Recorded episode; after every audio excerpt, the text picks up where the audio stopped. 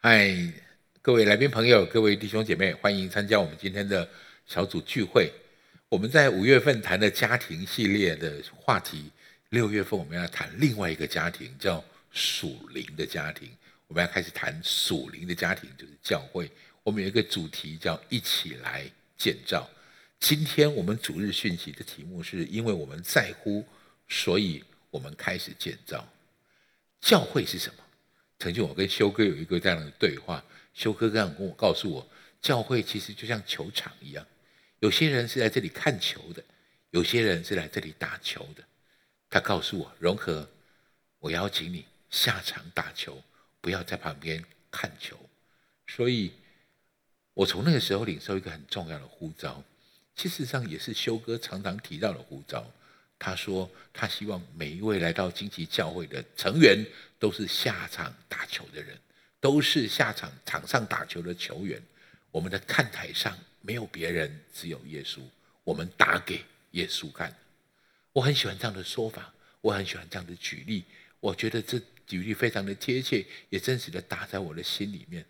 所以，不管我在台中也好，我现在开始在高雄的服饰，我带着修哥给我的教会论。”教会的方法带着这个非常重要的概念，帮助每一位成员下场打球，这样的概念去到高雄，在那里慢慢开始建立教会。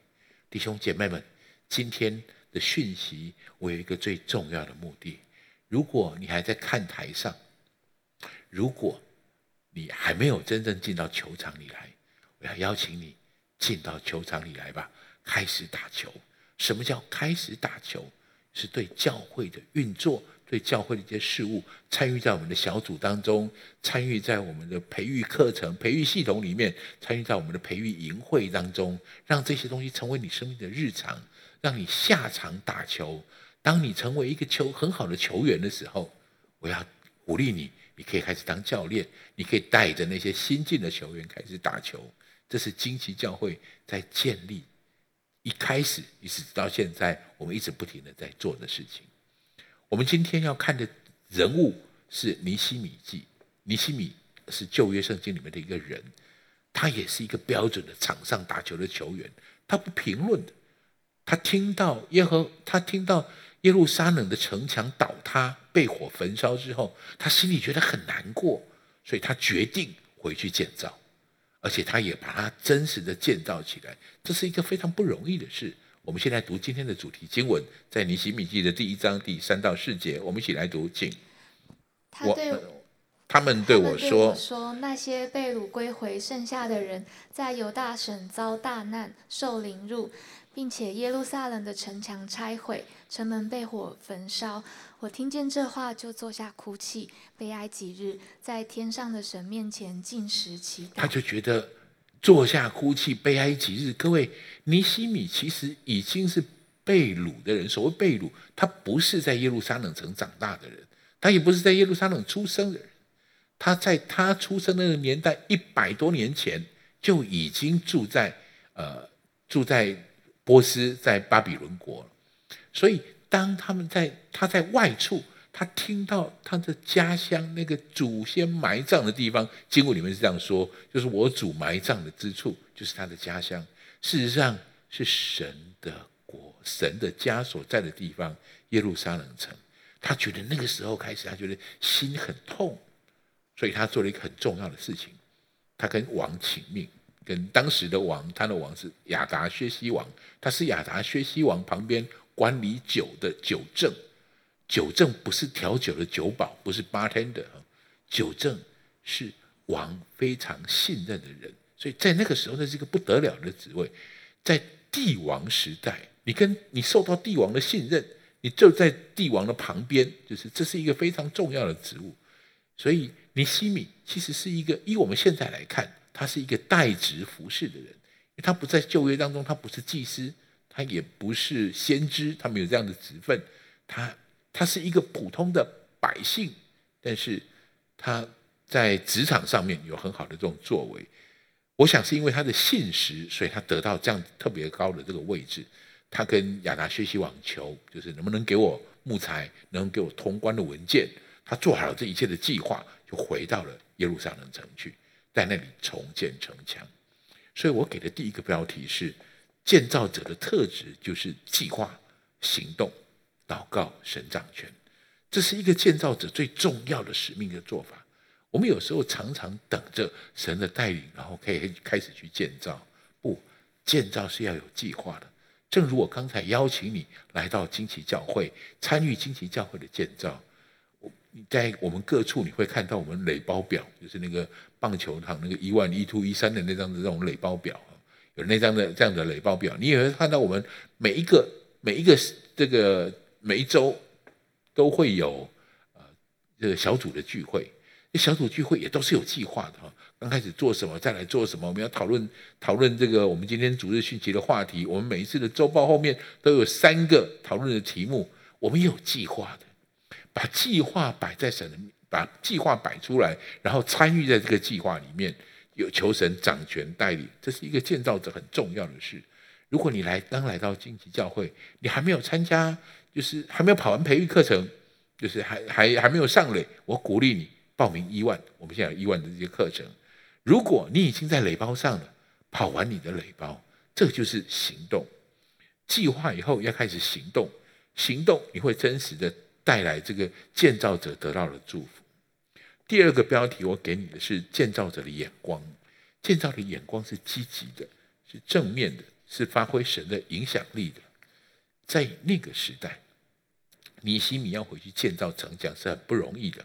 刚刚我们谈到了他是被掳之后开始归回的事情啊，被掳之后，其实以色列民百百姓已经元气大伤，他们这个时候已经没有国家了，他们是别人统治的一个省份的人，他们是别人统治的省份，犹太人就是那一小撮人，就是其实已经因为战乱的关系，其实流散很多了，所以他们人数是弱势的，内部又不团结。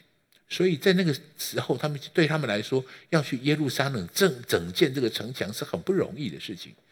最特别的一件事情是，犹太人有一个宿命，住在他们旁边的都是他们的敌人。直到今天，你看看以色列旁边都住哪些人？就是犹太人，他们就是他们的宿命，他们旁边一直都是一些一条攻击他们，就是跟他们一直不友好的这些邻国。所以他们带着其实非常大的这种困境、不容易的地方，带着人们的责骂啦、人们的嘲笑啦、讥讽啦等等这些事情。但是尼西米很特别的一件事，在尼西米记中特别这样的记载：尼西米总是用积极的、用正面的、用发挥神真正的影响力的，用这样的方式去带领这些百姓的。所以，一个建造者，他有属神的。就是发挥属神的影响力，会有积极正面的这个态度。第三个呢，我要给你的标题是建造者的祝福。建造者的祝福是丰盛的，是喜乐的，是一起被神建造的。我们在被建建造神的家的同时，神用他的手在同这个时间里面建造我们自己，我们的家。一个建造者最重要的一个祝福是，你把这个建造家的概念。建造属灵家的这个概念会带回到你的家庭当中，你的家里会充满上帝的这些特别的、美好的建造神神国度的这种这种恩典会释放在我们的家庭里。诗篇里面有一句话，每个基督徒都会：耶和华是我的牧者，我必不致缺乏。各位参与在教会、参与在神国的建造、跟随神国的人，他有一个很重要的祝福。他并不缺乏，在尼西米记当中特别谈到了尼西米很特别的一件事情。他在成为犹大的省长的时候，那十二年的时间里面，他没有拿省长的俸禄，他甚至不跟百姓收税。他前任的省长是跟百姓收税，收很多的税，但是他知道犹大那个地方的人人都是最苦的时候，所以他不看他们收税。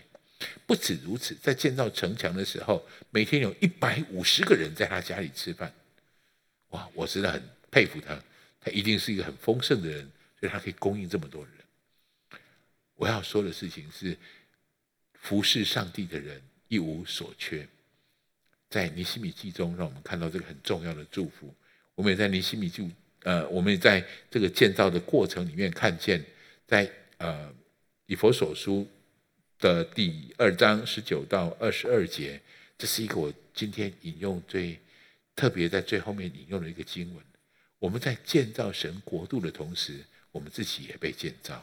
我们能在今天的讯息最后，我邀请你一起跟我来读以佛所书的第二章第十九到二十二节，请这样，你们不再做外人和客旅，是与圣徒同国，是神家里的人了，并且被建造在使徒和先知的根基上，有耶稣，有基基督耶稣自己为房角石，各房靠他联络得合适，渐渐成为主的圣殿。你们也靠他同被建造，成为神。借着圣灵居住的所在，这是建造者最重要的祝福。在建造的同时，我们自己同被建造，我们成为神圣灵居住的住所。